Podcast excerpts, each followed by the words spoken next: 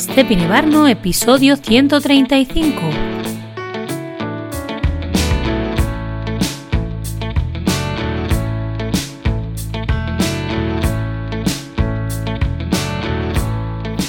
Bienvenida, bienvenido al podcast de Stepin Barno.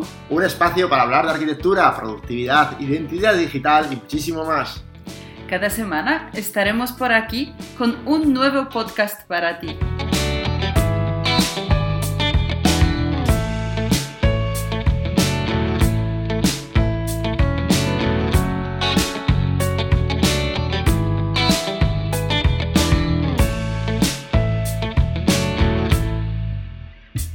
Nueva semanita, nuevo Instatectura y hablamos de arquitectura, cine y videojuegos.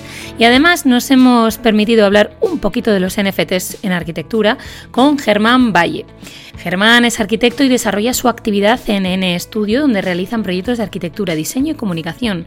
Pero además de su perfil como arquitecto, aquello que ha llamado nuestra atención es su conexión con el mundo del cine y los videojuegos desde el punto de vista de la arquitectura. Así nació su blog Art Media, que después trasladaría a su propia web personal germanvalle.es. Eh, bueno, entre otros sitios, ha colaborado con el blog del Festival Internacional de Cine y Arquitectura y ha conversado, ha tenido largas horas de inspiración con los creadores de Metaspace, eh, nuestros amigos Enrique Parra y Manu Saga. Recientemente publicaba un artículo en nuestro blog de estepenebarno.es donde nos contaba que ha escrito el artículo en papel, que parece que tiene como más peso, hacia una arquitectura del videojuego en la revista Manual que espera sea la excusa perfecta para sacar un futuro libro sobre el tema. Hemos hablado largo y tendido sobre investigación. Le hemos preguntado por el famoso metaverso y los NFTs en arquitectura, sobre la Mars House, la primera casa digital vendida en el mercado NFT por 500 mil dólares y sobre todo este debate que está poniendo sobre la mesa. Le hemos pedido la referencia de tres películas y tres videojuegos en los que no debemos perdernos la arquitectura. Por otro lado, Darío Núñez y yo mismo, Ushua Don Blas, hemos recordado la figura de Luis Comerón, presidente de SKE, tras su reciente fallecimiento y también hemos mencionado el libro de condolencias online que sigue abierto. Hemos hablado del último artículo de David García Senjo sobre Ricardo Bofil en el medio CTXT, aprovechando para anunciar el Arquicafé además que sacaremos la semana que viene y que tuvimos a él mismo como invitado. También hemos hablado del último y muy recomendable Arquicafé que salió el viernes en el que Lorenzo Barnó entrevistaba a Iñaki Alonso de SAD Studio.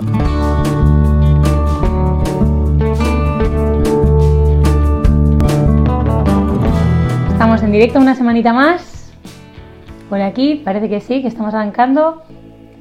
Bueno, hoy hablamos sobre arquitectura, cine y videojuegos con el arquitecto Germán Valle.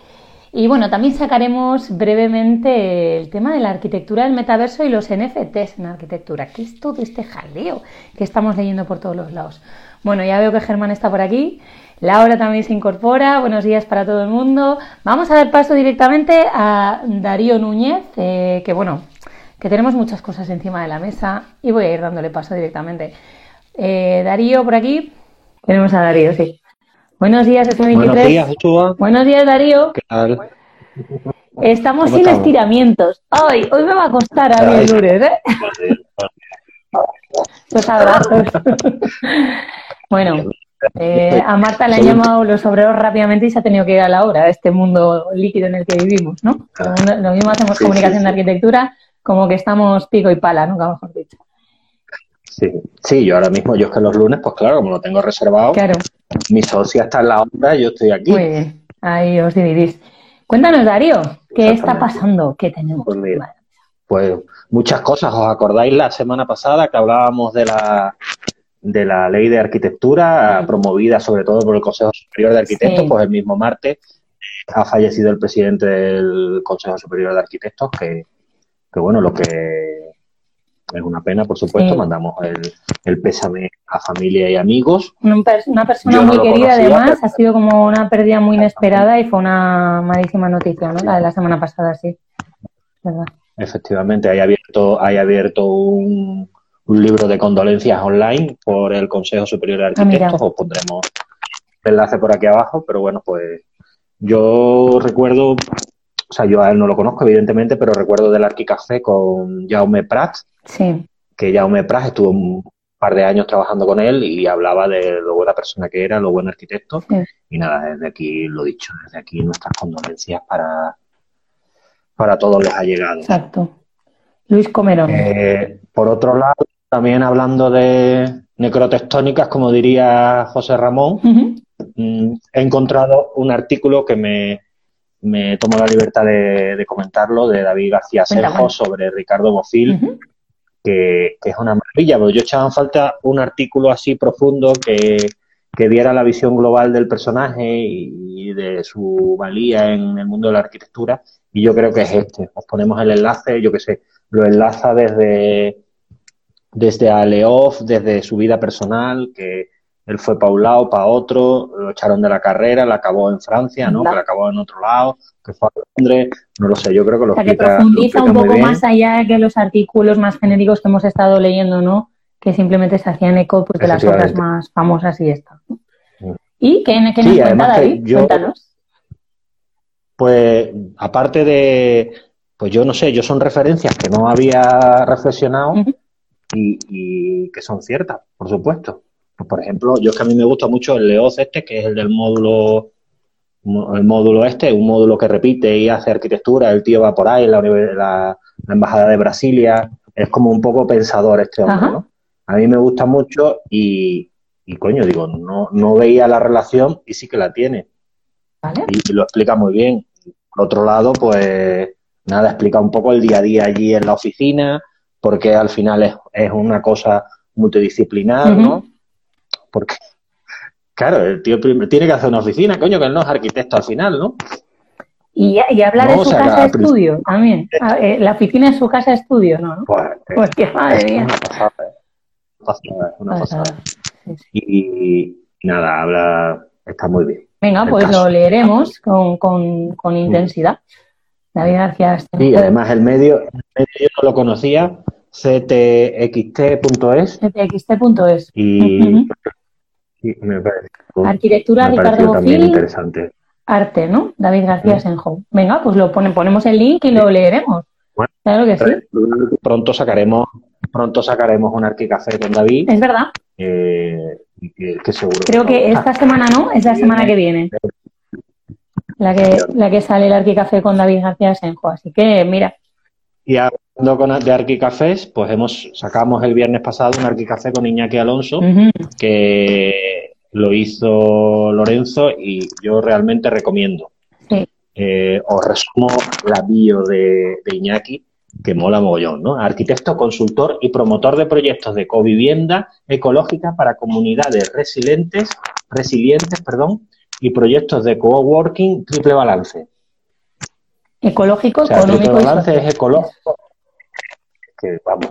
Sí, a y- Iñaki, o sea, que es que es promotor también. a Iñaki que es lo, promotor, lo ¿eh? tenemos fichado desde hace muchos años. Yo creo que ya Lorenzo y Anesca en los inicios del blog, allá por 2009 o, o incluso antes, ya lo entrevistaron.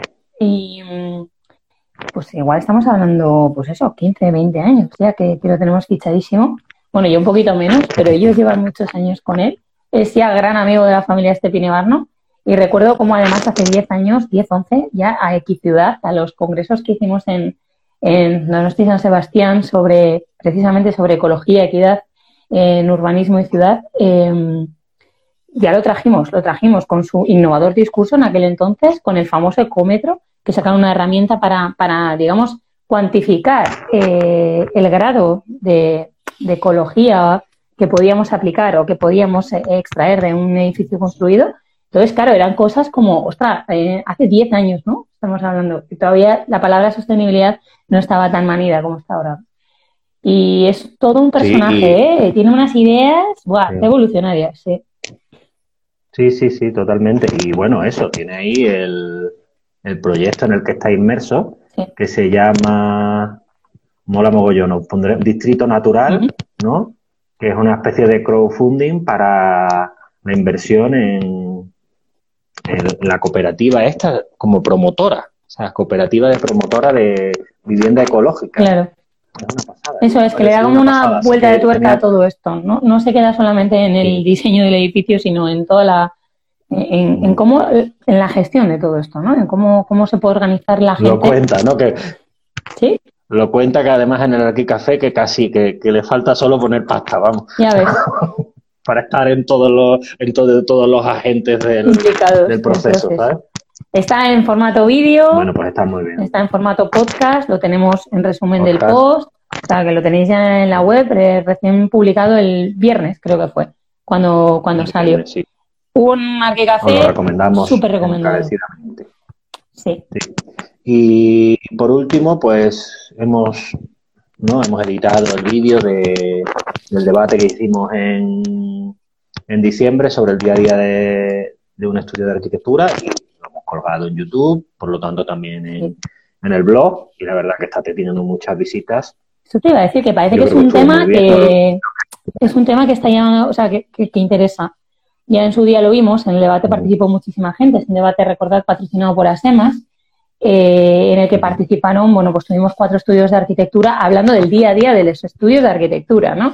Y les hicimos preguntas, ahí estaban Darío y Lorenzo haciendo de moderadores, les hicieron preguntas un poquito más allá, ¿no? y bueno, se mojaron, se mojaron bastante, así que pasaros para ver el debate que ya está publicado en YouTube. Mm.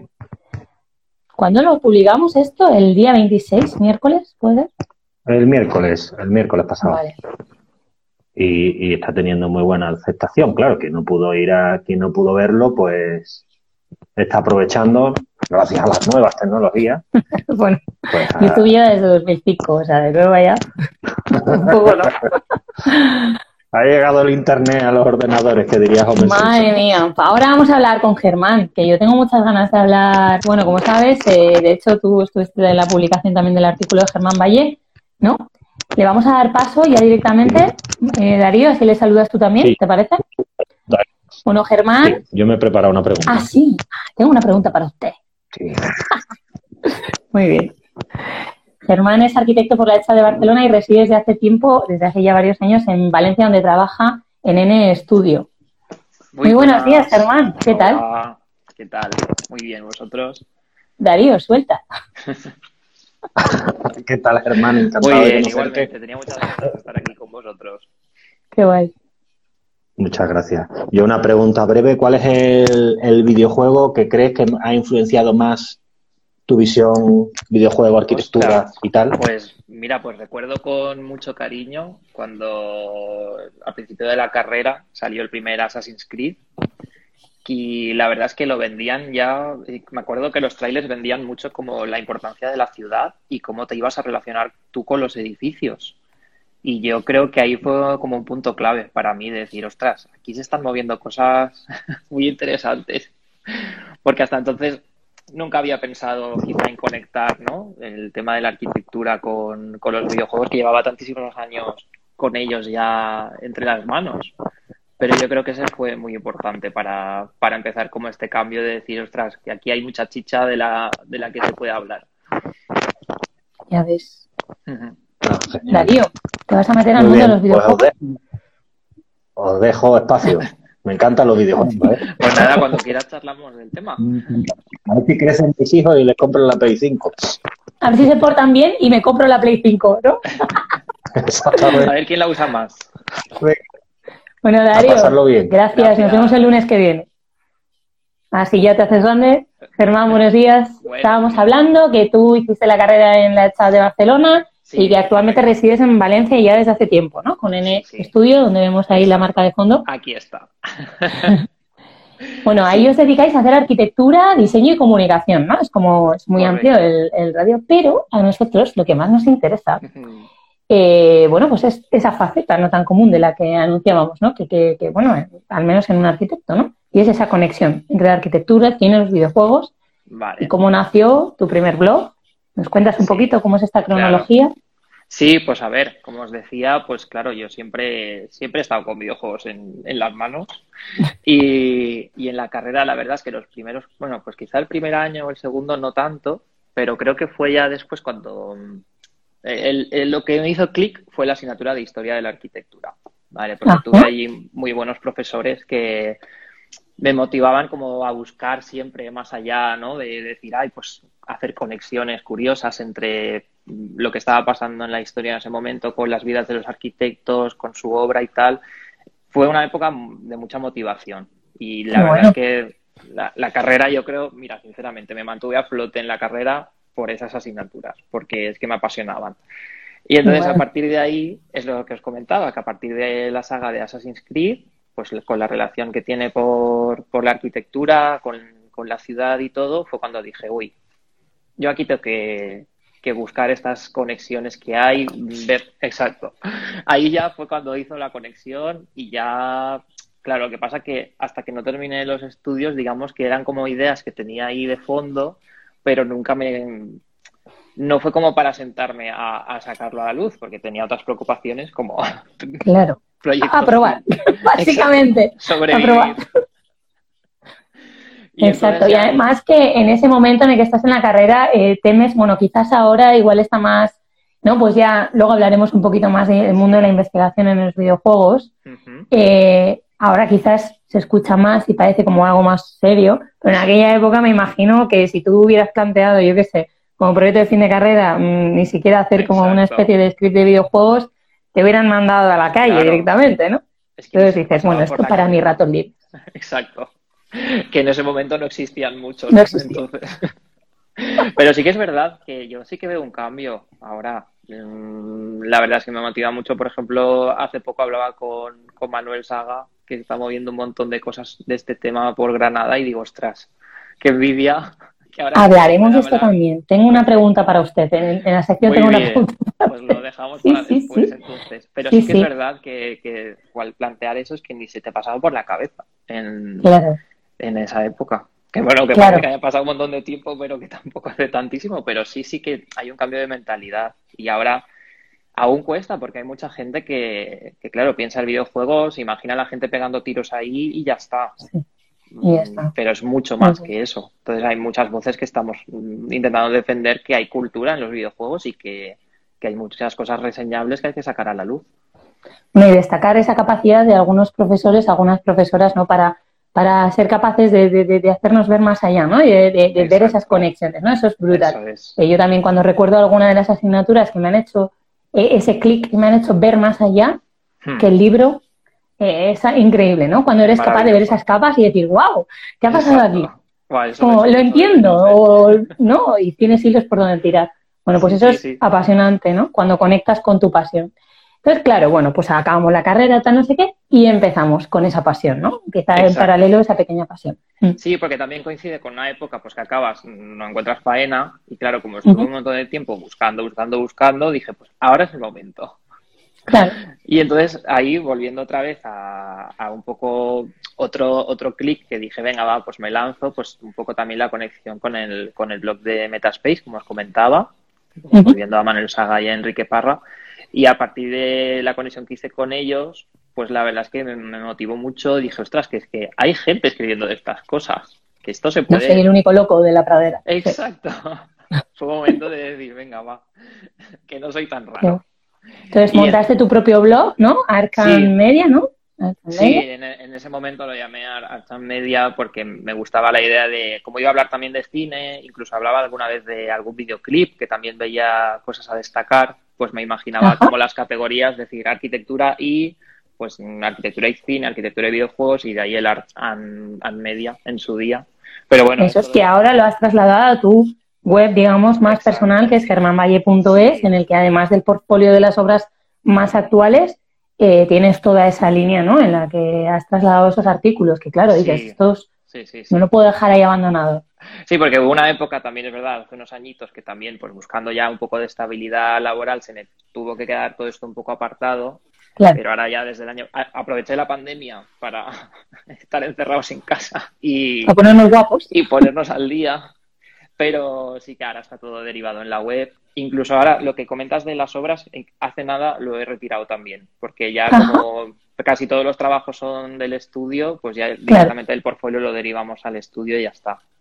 Claro. Pero sí, sí, en la web ahora están todos los artículos y, y sí que es verdad que ahora estoy haciendo también un poco de deriva hacia Twitter, porque también para cosas que quizá no dan para artículo, pues puedes comentar ahí los muy interesantes, pero la idea sí que es ir subiendo los artículos más extensos en, en la propia página mía. Podemos hablar de Twitter si quieres. Justo hablábamos con, con los, bueno, esto es un pequeño break. Hablábamos precisamente con los compañeros de, de, bueno, del mundillo de la arquitectura también Ajá. así, el otro día, que hay gente que no sabe que en Twitter están los spaces, ¿no? Que, es que son como espacios de tipo radio en el que puedes hablar, ¿no? Eh, con la comunidad. Y esto puede ser, eh, puede dar mucho juego, porque vas generando ahí una comunidad en torno al- a la arquitectura, cine y videojuegos que, como sabrás, no estás solo. Exacto. Y ahí apareceréis, iréis apareciendo todos. También tiene, o parece que, parece que venda Twitter, pero no es verdad. Lo que pasa es que han metido muchos cambios, muchas cositas que Ujú. merece la pena investigar, aunque luego los abandones, pero por el mero hecho de cacharrear, utilizarlo como laboratorio, eso es que esto es prueba de error, prueba de error. Ya desde este Pinevano siempre lo decimos. Nosotros estamos en constante prueba. Y ahí también está Rebue, que es la, bueno, no sé cómo se pronunciará bien. Rebue lo leemos, Rebue lo decimos. Pues Rebue es la nueva newsletter, bueno, new- nueva, llevará ya un año también, que sacó Twitter y precisamente para esto también te puede, te puede venir guay. Pues ahí tengo Mm. tareas que apuntarme Sí. entonces. Digo, ya que estás ahí mirando a Twitter, sácale partido. Pues sí, pues sí, pues mira, además es que hace poquito que he ido hacia allí, entonces cualquier cosa que pueda servir, pues le tengo que echar un vistazo, sí. Claro. Cada uno encuentra sus canales y sus medios, ¿eh? Eso luego Claro. seguramente vas descartando y dices, yo me quedo con mis hilos. Exacto. Bueno, durante un tiempo además colaboraste con el blog del Festival Internacional de Cine y Arquitectura, o sea, que es que ya no estamos hablando de un blog en el que meto mis pedradas, sino que hay otra gente que ha visto valor en tus palabras, ¿no? Mm. Eh, ahí seguiste aprendiendo de todos estos temas, ¿no? Y, y dijiste, bueno, mm, ¿qué pasa con todo esto? O sea, esto es más serio de lo que yo esperaba, ¿no? Sí, Todo eso también te ha llevado a escribir un artículo ya en papel físico que parece que tiene como más, que ya es- como más seriedad, ¿no? Que dices, esto, esto es de verdad. sí. Cuéntanos un poquito, ¿cómo, ¿cómo empieza a pasar ya de ser, pues eso, una pasión, ¿no? Un hobby o un tal, que vale, nace en el blog, participo en Metaspace, no sé qué, ¿verdad? Y de repente dices, ostras, es que igual hay una línea de investigación aquí que me lleva hacia otro lado. Claro, pues a ver, como comentabas, pues el, todo el tiempo que estuve con el Festival de Cine y Arquitectura fue como darle la vuelta, ¿no? Decir, pues lo que has dicho tú, decir, ostras, que esto empieza a, a ser como algo importante. Y, y además eso, ¿no? Pues volver a insistir en esa idea de decir, ostras, que lo que, lo que estás eh, explorando, esta forma de ver la arquitectura en, en otros medios, no es una cosa de, de locos, que se tiene que tener en cuenta. Y entonces Claro. ahí fue como afianzar en todo eso. Y claro, pues esa es una época que coincide pues de, de- de mucho aprendizaje, de, no parar de tener referencias y más, claro, ahí de cosas de cine, pues a veces era como, habla de esta película, y era como, no conozco de nada, pues a tomar notas, ¿sabes? Claro. Eh, Te tienes que poner las gafas de Le Corbusier, ¿no? Para ir a ver esas Exacto. fotos, ¿no? O sea, esa- esas, esas pelis, ¿no? Sí, y en esa época también, pues bueno, después justo coincide un poco lo que os comentaba, que, que ya llegó la época de intentar encontrar ya una estabilidad laboral y volvió a ser otra época de, ostras, me estoy quedando sin tiempo, pero ya hace un poquito ya dije, oye, mira, no, yo no puedo dejar esto correr y, y esto hay que moverlo. Entonces sí que es verdad que coincide ahora un poco que ya, ahora va a ser tres añitos que estoy en, en estudio y ya estoy como un poco más tranquilo de decir, mira, parece que estamos un poco calmados, vamos a coger aire y vamos Claro. a sacar esto adelante, que esto no se puede, no se puede dejar. Y entonces, No. a, a raíz de, mm, de una pequeña charla que pude dar en una universidad de, de Valencia, Qué bueno. me propusieron, pues eso, hablar un poco de este tema y hice pues como un resumen de lo que era para mí la arquitectura de, de los videojuegos. Y entonces, Vale. a, a raíz de ahí, la, pues la, la verdad es que los alumnos que asistieron eh, fueron muy participativos, además eran a- alumnos de, de videojuegos directamente, ¿no? Que entonces también vale. Te- tienes como ese choque de decir, mm, voy a empezar a hablar de esa arquitectura a la gente de videojuegos y me, va- y me van a decir también que estás loco, pero no, no. Claro, eso es un debate que, otra pregunta que sacaremos luego, ¿no? Porque pueden ser solo los arquitectos Claro. o los diseñadores de videojuegos, los arquitectos de los videojuegos. Vale. Oye, has dicho que fuiste a dar una charla sobre, bueno, sobre qué es para ti la arquitectura de los videojuegos. Exacto. Dinos aquí brevemente, más o menos, ¿qué es Sí, pues- la arquitectura de los videojuegos? A ver, yo, esto desde mi punto de vista, pero mm, creo que es como una herramienta para, para que le da, le da mucha más, mm, ¿cómo decirlo?, más color al videojuego y le permite tener como diferentes formas de, de crearla dentro y de, y de potenciarla. Porque, claro, no solo, quiero decir, la arquitectura tú la puedes tener en un videojuego como el espacio en el que estás jugando, Y eso ya de por sí te marca un, pues una estética o, un ambiente que te puede influir en, el estado de ánimo en el que cuando estás jugando. Eso por un lado. Aquí ya conectamos con neuroarquitectura. Miedo. Otro día la traeremos. Vamos lanzando cositas. Y entonces, claro, ya solo ese punto es muy importante, pero además en el videojuego está presente de otras formas, que es que simplemente tú, si por ejemplo, como un juego como el que hablábamos antes, que está ambientado en una época pasada, tú has de recrear esa época y la puedes vivir de una forma virtual, pero la arquitectura en ese momento está ahí para, para darte esa ambientación y, y incluso recrear edificios del pasado que ya no existan y que los puedas visitar de, de alguna manera, ¿no? Entonces, digamos que es que tiene un montón de, de es, que te digo, es que es como una herramienta más para, para crear esos mundos que, visitamos ahí. Hablabas en este artículo por escrito, ¿no? Pues que, que, reivindicabas esa, se llama, hacia una arquitectura del videojuego, ¿no? Era un artículo en papel en el que, que salía en la revista Manual y que defiende pues ese papel de la arquitectura en el ámbito del videojuego, ¿vale? Eh, hablábamos también, bueno, en ese artículo que escribías para este Bar, ¿no? Perdonad, es que esto no lo he comentado, pero hace tres semanas o un mes, ya casi, mm, Germán escribía un artículo en este Bar, ¿no? Sobre esto y nos eh, soltaba así, ligeramente, por eso voy yo hacia el mundo de la investigación, que algún día te gustaría que todo esto quizás viese su formato en un libro, ¿no? O sea, que, que, que, que viese como una publicación, ¿no? Supongo que hay gente, como hablábamos, que está haciendo ya investigación en este campo. Mencionabas a Manu Saga, la Escuela de Granada, que está moviendo fichas. Está por ahí. Nos lo podemos imaginar, a Manu, gran amigo nuestro también. ¿Hay alguna escuela eh, que detectes que está más cerca de este ámbito, que esté ya, digamos, haciendo este vínculo entre la arquitectura los videojuegos? ¿O son compañeros llaneros solitarios que te vas encontrando por aquí, por allá, profundizando cada uno como puede? Mm, yo tengo más esta segunda sensación que comentas, porque precisamente en, de las universidades hasta conocer ahora lo que estaba haciendo Manu en Granada, la verdad es que no, conocía de ninguna. Mm, tampoco es que tenga muchos contactos en, todas las universidades de arquitectura, pero por ejemplo aquí en Valencia, pues un poquito sí que aún tengo contactos por ahí y no me suena que estén llevando ahora mismo adelante nada. Quizás es más, lo que decías, gente del mundo de los videojuegos que cuentan con agentes externos igual vinculados con arquitectos, arquitectas en este caso, eh, vinculados directamente al mundo del videojuego, pero que son arquitectos de profesión, que están contando más que una escuela de arquitectura que a lo mejor cuente con diseñadores de videojuegos. Claro, yo tengo esta sensación. Sí, yo tengo esta sensación. Si nos estamos equivocando, que nos lo digan ahora mismo, porque queremos saberlo. Claro que sí, queremos adelantarnos, no decir, joder, llegamos tarde. Pero sí que, no, no llegar tarde, sino saber decir, ostras, pues esta universidad también está desarrollando esto y no nos hemos dado cuenta. Pues, claro. Pero sí que tengo esa sensación, porque sí, a la que empiezas a moverte por internet, sí que ves gente que, que habla de videojuegos y luego resulta que ah, pues es que también es arquitecto y está hablando de ese tipo de mm. cosas. Pero sí que tengo más como esa sensación de como pequeños puntos que estamos por ahí repartidos, pero no sé, quizás hasta nos falta una forma de, ponerlo todo en común o, ver cómo se mueve todo esto. Claro, que Metaspace pretendía ser un poquito aquello, ¿no? Claro. Metaspace, el blog fundado por Enrique Parra y Manu Saga, como digo, grandes amigos de la familia Estepien Ibarno, eh, se lanzaba quizás adelantando al tiempo de los más eh, común de los mortales, que éramos nosotros, que decíamos ya, de videojuegos. Y luego es verdad que os leemos y decimos, madre mía, si es que están hablando de videojuegos del año 87, ¿sabes?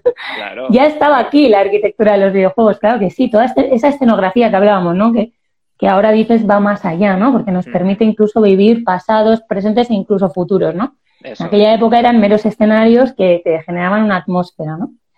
Eh, bueno, en este sentido, claro, pues aquel blog quizás pretendía hacer un poco esto, ¿no? Ellos eran fundadores, pero os daban cabida Sí, a ver, yo lo que recuerdo con mucho cariño es el conversar con ellos, de, charlar y decir, ay, mira, pues es total. Y, o a, raíz de su blog descubrir videojuegos que yo no lo había tenido nunca en cuenta y decir, ostras, que este se me ha pasado por alto. Pero sí que era muy. Claro, sí que era como. Lo recuerdo como un caldo de cultivo para sacar de ahí nuevos temas y, nuevas formas de, explorar el mundo de los videojuegos. Y la verdad es que Yo creo que sí, eh, lo que comentabas que se adelantaban, te comentaba que incluso el nombre, ahora con todo lo del metaverso y todo, es que ya lo tenían ellos ahí, ya estaban es que, Es que madre mía, se lo hubieran vendido a Zuckerberg en el buen momento. Pues mira, hablando de eso, ¿no? Eh, vamos, he dicho, he mencionado al principio que íbamos a lanzar meramente lo hablaba contigo también, venga, vamos a hablarlo, aunque no controlemos y que nos digan por aquí en comentarios, pero ¿qué decís? Que no tenéis ni idea de lo que estáis hablando. Que lo digan y aprendemos, no pasa Nosotros desde eso, desde la inconsciencia y desde la inexperiencia empezamos a leer ahora movidas, cosas, eh, pues eso, que, que, que, el metaverso, los NFTs para la arquitectura, ya puedes vender tu edificio híbrido en Marte, ¿no? Bueno, luego hablaremos del edificio en Marte, pero ¿qué está pasando con esto? O sea, ¿a dónde vamos? Es que yo no lo sé, no sé muy bien hacia... Es que a la que salió el de Facebook diciendo el metaverso para todos vosotros, ahí ya ha, sido como el destape. Pero es que resulta que no, que esto ya lleva más tiempo... El metaverso va a llevar... Claro, exacto. ya lleva más tiempo gestándose. Pues la verdad es que hasta hace poco no me puse a investigar sobre el tema y es que, claro, por ejemplo, mi, amigo Pepe que tiene hace un podcast que se llama 2 de 3D con, otro compañero que se llama Alejandro Soriano. Siempre están hablando ahí de, todo este tipo de cosas y, me pasó el otro día un enlace que es que ya lo comentaban hace un año. Y yo le dije, claro. que, no me he enterado. Es que yo creo que también hay el CLAC ha sido, el CLAC ha sido también en el momento de la pandemia. Hay mucha gente que, ese momento también le ha servido como para, o, bueno, ha encontrado su, su, vía de escape ahí en ese, en ese mm. mundo, ¿no? Sí, sí. Y, y esto va un poco relacionado con lo que hablábamos antes de, son solo arquitectos los que pueden diseñar, digamos, arquitectura en esos mundos híbridos virtuales, vamos a llamarla así. Eh, eh, o, pueden ser también los diseñadores de videojuegos que igual no están vinculados al mundo de la arquitectura, los que los puedan diseñar como si fuera un escenario. O sea, es que ahí va a entrar, yo creo que ahí va a haber miga también. Ya, a ver, yo pienso que todo dependerá del uso que se le vaya a dar a esos espacios virtuales, en el sentido de que ahora mismo, por ejemplo, al día de hoy, mm, hay una profesión que se dedica a esto y, claro, no, no sé, hay veces que te lo encuentras, ¿no? Que hay gente que dice, ay, he diseñado este espacio, he hecho la reforma y no he contado con un arquitecto. Pues bueno, pues mm, evidentemente entendemos que ese espacio pues tendrá algunas carencias o no se podrá usar de, yo qué sé, mil cosas, ¿no? Que, mm, Entonces, hacia esto lo enfoco, quiero decir, si en ese mundo virtual ese espacio se tiene que vivir y se tiene que sentir como algo real y algo útil, yo a primer punto de vista entiendo que deberíamos estar ahí nosotros. Sobre todo si tiene que cumplir habitabilidad, ¿eh? te lo digo. Ahí. Espero, que, por que, en el mundo virtual no tengamos que cumplir normativas, porque ya entonces apaga y vámonos, ya ni me meto. Sí, sí, y esto nos, nos lleva, hablaremos también de otros gremios, bueno, podemos hablarlo ahora directamente dentro de la misma bola, otros gremios amigos, compañeros, cómplices habituales de los arquitectos que pueden ser los abogados. imagínate, ahora hay temas de compra terrenos en en la, en la versión digital de Oviedo, eh, compras solares en la... O sea, que eso un, abogado dice, pero que me, está explotando la cabeza. Ya, ya, ya, ya. Claro, es que es como la marcha forzosa hacia lo digital, ¿no? Y ahora es como, oye, si tampoco hay que ir con prisa hacia esto, no sé. Claro. Es que, pasa que nos lleva a pasos agigantados. Claro, pero no sé, que las prisas que llevamos ya en la sociedad mm, no sé si son buenas para dar estos saltos a. La verdad que sin saber, nosotros tendremos que profundizar más en el tema, yo lo prometo, lo digo, lo digo que sí, que hay que, hay que, hay que profundizar. Hablando de, la época de la pandemia, que sirvió un poco que, como explosión, o por lo menos eh, que nos ha llegado a más gente, ¿no? Eh, este tema, gente dirá, esto sí, eso es antiquísimo. Pues sí, seguramente, pero a la mayoría de los mortales nos ha llegado ahora. Entonces ya en, en plena pandemia o justo, pues eso, pasado el, en la época del encierro, era cuando se vendía la Mass House, que es como la primera, el primer edificio virtual eh, que se vendía, la casa digital le llaman, ¿no? Vendía en el mercado NFT, ¿no? Los no fungible tokens, eh, vendida por la artista digital canadiense Krista Krim, Krim por 500 mil dólares. Y es una casa que te ha llegado el archivo, sabes que no te lo van a poder copiar, pero que no puedes hacer en realidad nada con ella. Verlo y ya está, ¿no? Verlo y ya está.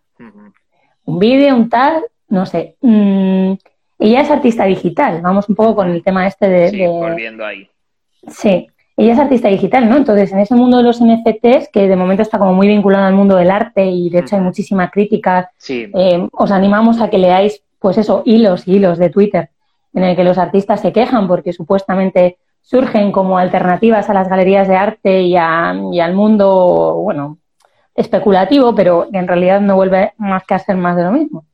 Hay mucha crítica al respecto. Eh, esto se está trasladando también al mundo de la arquitectura. Hay gente que ya está haciendo edificios NFT, ¿no? Eh, para venderlos como si fuesen eh, archivos digitales, como obras de arte, como si. Ujú. Mm, ¿Puedes un artista digital diseñar un edificio de arquitectura y venderlo como si fuese un edificio de arquitectura? ¿no? Pues hará falta ver un poco lo que te comentaba antes, ver Objetivo. mm, hasta qué punto se puede usar ese, ese espacio virtual. Claro, yo ahora mismo pues leí la noticia, pero claro, mm, al ser una cosa privada, evidentemente esta persona no va a compartir la forma en que se experimenta esa casa. Pero faltaría ver qué diseño tiene y, y cuán útil es o las proporciones del espacio. Quiero decir, mm, es lo que te decía un poco antes. Quizás una herramienta, o lo, lo que ha diseñado este artista, es algo mucho más visual, pero quizá luego tú estás ahí y tú sientes una sensación de desproporción si estás en realidad virtual. A mí me ha pasado con algún juego, de decir, ostras, estas puertas se les ha ido de la mano, ¿eh? Es- es- la, la ves sobredimensionada, dices, madre mía. Y mientras tanto te están disparando por otro lado. Y tú, quietos Claro, todos, que se pare el fuego, que estoy viendo una puerta que no me encaja. Pero que, que me refiero a eso, ¿no? Un poco a. mm, Evidentemente, ha habido mo- muchísimos videojuegos, pues que, que los, video- los arquitectos hemos estado ahí para diseñar esos espacios, ¿no? Pero cuando ya lo planteas como una realidad virtual paralela, como quieras llamarla, en la que tienes que vivirlo de forma digital, yo creo que las, las medidas, las proporciones, las sensaciones que te produzca eso, eso tiene que estar medido y estudiado. Entonces, si lo que se busca es hacer un reflejo de nuestro mundo en el digital, creo que los arquitectos tenemos que estar ahí. Si lo que buscas es una herramienta mm, creativa de, mira, es que tengo el diseño de esta casa y es un render desde fuera y no se va a usar, pues bueno, pues evidentemente también puede tener sus carencias, quizá por cómo se relaciona con los otros edificios del entorno o por otro tipo de cosas, pero pues bueno, si es algo estético, visual, que no se tiene que vivir, aunque sea de forma digital, pues quizá, quizá sí que hay cabida para gente que no, que no sea de nuestro gremio. Como volvemos entonces al punto ese, ¿no? De que todo depende del objetivo con el que nazca, ¿no? Esa, Yo pienso que esa sí. idea. Ujú. Pues muy interesante, Germán. Eh, ya te digo que suponemos que todo esto estará volviendo loco también al gremio de los, Claro. de los abogados, Claro. porque había, y es que esto ya se han hecho eco también los medios mainstream. El otro día lo podíamos ver también en no sé qué canal de noticias. Había un tipo, tengo que investigar porque ya se me ha olvidado cuál era, pero igual me equivoco. Y alguien que esté por aquí que me lo diga, por favor, porque tengo que encontrar la noticia. La he intentado buscar, pero no la encontraba. Un señor se ha comprado toda la calle principal, pues no sé si de Oviedo, Jolín, no me he enterado. de Oviedo, puede ser, bueno, o de Vigo, no lo sé. La calle principal de una de nuestras ciudades en digital, en su versión digital, pensando, o sea, está invirtiendo ahí en esos edificios. El Monopoly. Sí, pero claro, pensando en que el día de mañana eso, pues yo qué sé, Amancio Ortega va a venir y va a poner su, su Zara Claro, ahí es en el mundo digital. antes, es- al final es especulación. Es que, Exacto. creo, si, mira, me voy a poner un poco soñador, pero si se crea un mundo digital, mm, no repitamos los errores del real, ¿no? Ya que tenemos ahí la oportunidad. Maravillosa frase para cerrar el directo, la entrevista. Si se crea un mundo digital, no repitamos los errores del, del, del de físico, ¿no? del que donde estamos, es verdad. Bueno, pues eh, cerrando con el tema que nos ocupa, volviendo a Venga. arquitectura, cine, videojuegos, y ya con esto le damos el lazo, danos referencias, danos tres películas, por un lado, Vale, y tres videojuegos que consideres que la arquitectura es imprescindible y que buah, la vamos a disfrutar, para los Vale. apasionados de la arquitectura. Vale, a ver, eh, de películas. yo Voy apuntando. una- Venga, apunta. Que tampoco voy a soltar aquí ahora nada, son, bueno, dos de ellas son, supongo que son bastante conocidas, pero para mí una, una que es muy importante es Origen de, de Christopher Nolan. Mm, quizá, no, bueno, no, no tiene una arquitectura de, ostras, qué maravilla, ¿no? Qué escenarios y tal, pero es el concepto en sí, de lo, lo que promueve y como, bueno, no, tampoco puedo, voy a explicar mucho, que supongo que, estará más que vista, pero bueno, por si acaso, lo que a mí me transmite es como la idea de la propia arquitectura trasladada a la mente y, cómo la figura de, de, la arquitecta que ellos contratan para hacer sus trabajitos de infiltrarse en las mentes de las personas es tan importante para dejar ahí la semilla del, cambio en, la mentalidad de la gente. Entonces, es lo que te digo, que no, evidentemente hay escenas de París chulísimas con que nos gustan a todos ver cómo se desmoronan y se destruyen planos imposibles, pero voy por ahí, ¿no? Por el propio concepto de la, de la idea de que el arquitecto germina una idea en, otra persona y me parece muy, muy interesante. Luego hay una que se llama High Rise, que no recuerdo el director, que esta plantea, eh, creo que es de una novela, está inspirada en una novela, y es un edificio, es un rascacielos, que en, dentro de él mismo es una sociedad, y entonces tiene sus diferentes estamentos, y, y la, las, las, propias escenas, pues es una arquitectura brutalista, muy, muy impactante, y luego además tiene mucho mensaje también, porque el arquitecto vive arriba del todo en un pedazo de ático. Y muy lejos de la realidad de esa película. ¿eh? Exacto. Vamos, que nos pregunten a nosotros. Pero, pero sí que es verdad que es muy interesante por eso, ¿no? Porque yo creo hay un reflejo del Star System y del arquitecto encumbrado, endiosado incluso, porque tiene a la, sociedad que la tiene por debajo que está pasando de ellos y se están matando prácticamente y él está ahí en su casita y a mí no me molestes. Entonces, esa sí que tiene una estética muy marcada, brutalista, muy chula, pero luego además tiene este mensaje que está muy bien. Y luego, me has preguntado tres, pues la última, eh, ahora es muy reciente, es Encanto de Disney, que ah. aunque la película a mí hay algunas cositas que no me han acabado de gustar, estéticamente es una pasada y todo gira en torno a una casa que está viva. Entonces, la, casa actúa, es un personaje más y me ha parecido muy interesante. tenía pendiente, me la habían recomendado y yo, ¿por qué me la pues recomendarán? ¿Será, igual por, este, por esta línea? Pues, pues mira, tiene cosas muy chulas y ahora estoy preparando algo sobre ella muy interesante porque tiene apuntes psicológicos muy chulos que además los, vamos a poder relacionar con temas de arquitectura. Cuando lo tengas, háznoslo saber, mándanos enlace para que lo pongamos, porque hoy este directo luego saldrá en formato post, podcast, vídeos, entonces podemos poner los enlaces. Fenomenal. Pues Mira, High Rise nos dice lo vemos pero no miramos, ah, María Jesús.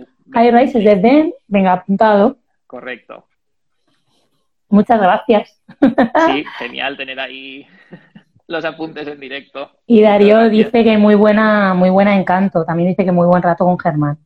Sí, ah, pues Vamos con los videojuegos. Vamos allá. Pues mira, de videojuegos eh, hay uno que a mí me parece mm, encantador y, está en móvil, o sea que es muy asequible. Mm. Se llama Monument Valley y es bastante conocido. Y luego, el concepto son puzzles, ¿vale? No, no, hay una historia muy, muy trabajada, pero son puzzles y son diferentes escenarios muy inspirados en la obra de Escher de mm. espacios imposibles, perspectivas de estas que según cómo tú muevas parece que está un espacio relacionado con otro, pero cambias el punto de vista y realmente está relacionado con otro que no, que no te esperabas. Hablábamos de la obra de Escher relacionándolo con el juego del calamar, con aquellas ah. escaleras. Sí, sí, con, la, con, la, con la inspiración esta de la muralla roja, ¿no? De, También, claro, sí, sí.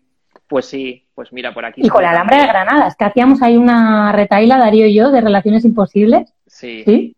Qué guay, pues, apuntado.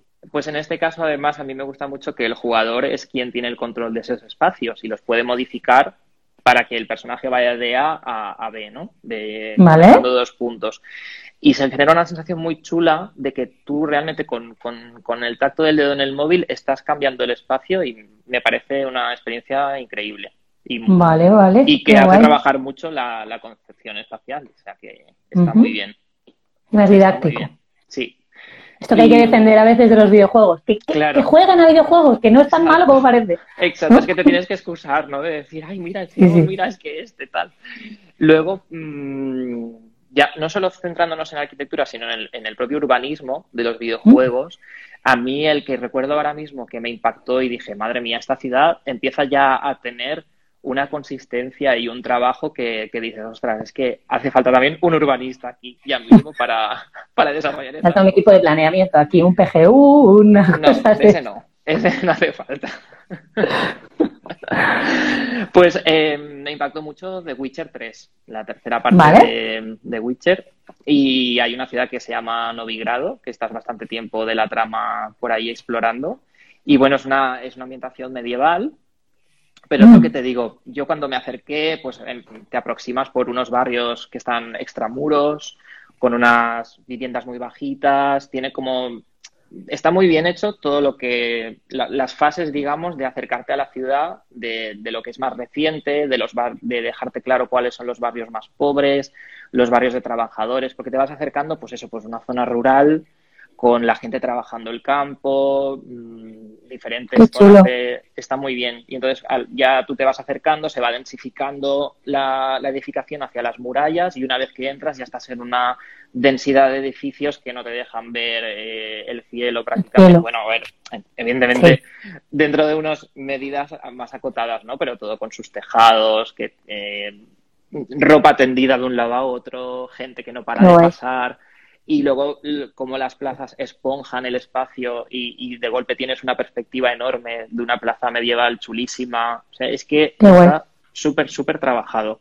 Y luego eso, pues la, la, estratificación, ¿no? Ves la sociedad como mm, el poder que tiene su edificio emblemático, la iglesia que está en lo alto. Lo que decías antes, ¿no? De poder visibilizar ese pasado, ¿no? A través de un videojuego, ¿no? Tanto que leemos y tanto que nos podemos imaginar, ¿no? Pues entrar dentro de ese pues sí. Ese mundo. Pues Qué bueno. Lo tengo para mí como uno de esos momentos de decir, ostras. Y esto es 2015, si no recuerdo mal. Sí, porque creo que fue que me acabé. Sí, fue en 2015 porque fue a acabar la, el PFC, entregué el PFC y, me puse a jugar a este. Y te lo zampaste. O sea que es ahí, es ahí seguro. Y desde entonces, pues sí, mm, no he encontrado aún una ciudad que me lo quite de mi top 1 de. Vale, vale. Y se están moviendo cosas muy chulas. Vale, vale, vale. Seguiremos, Te seguiremos de cerca. Sí. Luego de videojuegos, pues mira, iba a comentar una referencia de hace poquito que he jugado, pero ya que comentabas antes de lo didáctico, me gustaría remarcar que, mm, pues, pues sí, nos escuchan algunos papás preocupados por, por cómo juegan sus hijos y cómo se enganchan al Fortnite y cosas de estas. Bueno, ya has visto que Darío estaría encantado de que sus hijos se ganasen una Play para él. Sí, sí, no, no, lo ha dejado claro, lo ha dejado claro. O sea, que creo que ya nuestros papás nos entienden. Sí, pero bueno, me gustaría remarcar que, por ejemplo, Fortnite, que está muy denostado, pues, pues porque se pasan los chavales ahí pegando tiros, tiene un modo creativo que está muy, muy bien. Y creo que es una herramienta muy buena para, pues, para inculcar temas de arquitectura y de, de, cómo manejar el espacio, de, no sé, yo lo, estuve tanteando una temporada de, de sacarle jugo a eso y, y ya te digo, Mm, me parece un, un buen apunte, ¿no? Decir, oye, pues mm, que quizá un juego que, que, los padres dicen es que se me pasa el hijo ahí todo el día metido, tal, pues oye, pues siéntate con él y enseñale esta herramienta que también tiene y aprendéis juntos a, hacer cositas de, de, arquitectos, por decirlo de alguna manera.